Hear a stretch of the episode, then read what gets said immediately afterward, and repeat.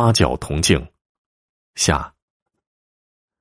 两年前的九月初八，三兄弟上街，遇到了一个阴阳先生，占卜测字无一不准的，甚至隐隐约约透出他们三人来历。他们三个人大惊啊，赏了先生不少钱，又问先生将来家产几何。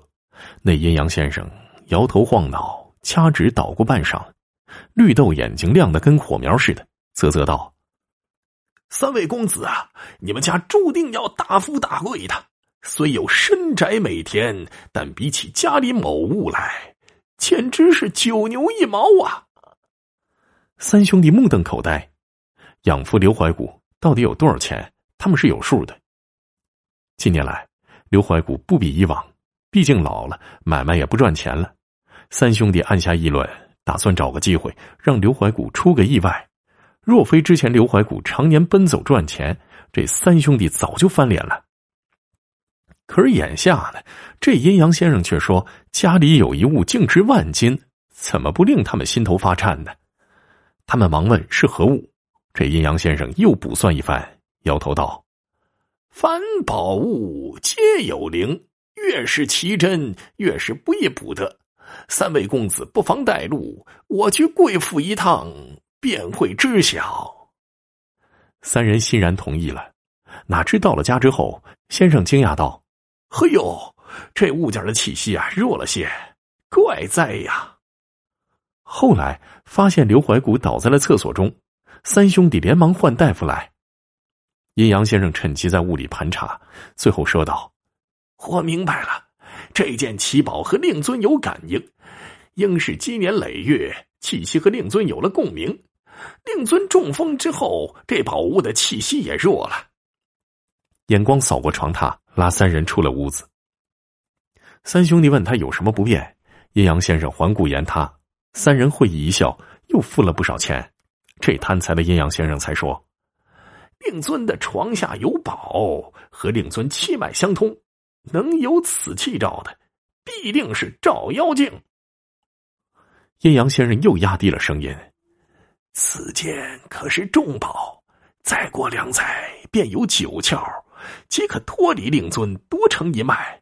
令尊眼下中风，若是不幸离世，这照妖镜也便气绝闷死了。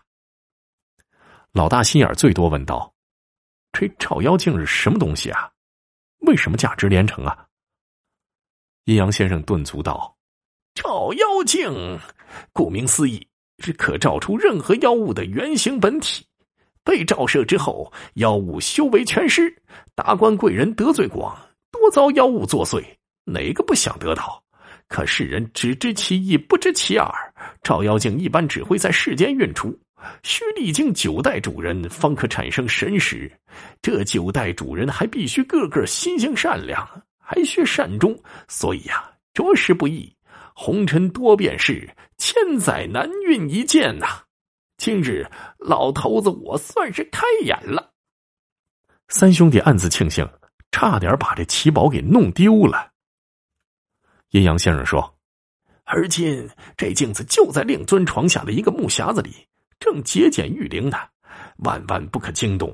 待两年之后，九窍生出，取出便可。匣开镜现。”霞光万朵呀！三兄弟千恩万谢。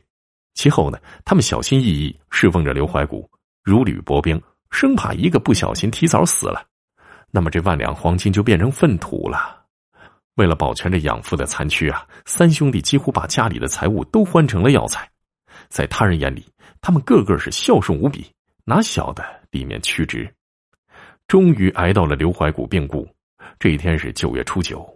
比阴阳先生说的两年之期还多了一日。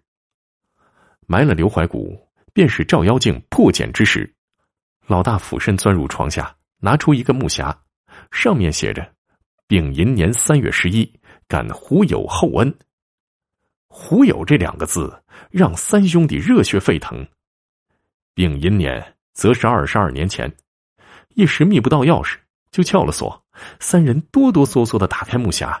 果然有一面铜镜，没什么霞光四射，就是一面看似质地普通的铜镜。哎，这越是稀罕物啊，越是瞧不出什么异样。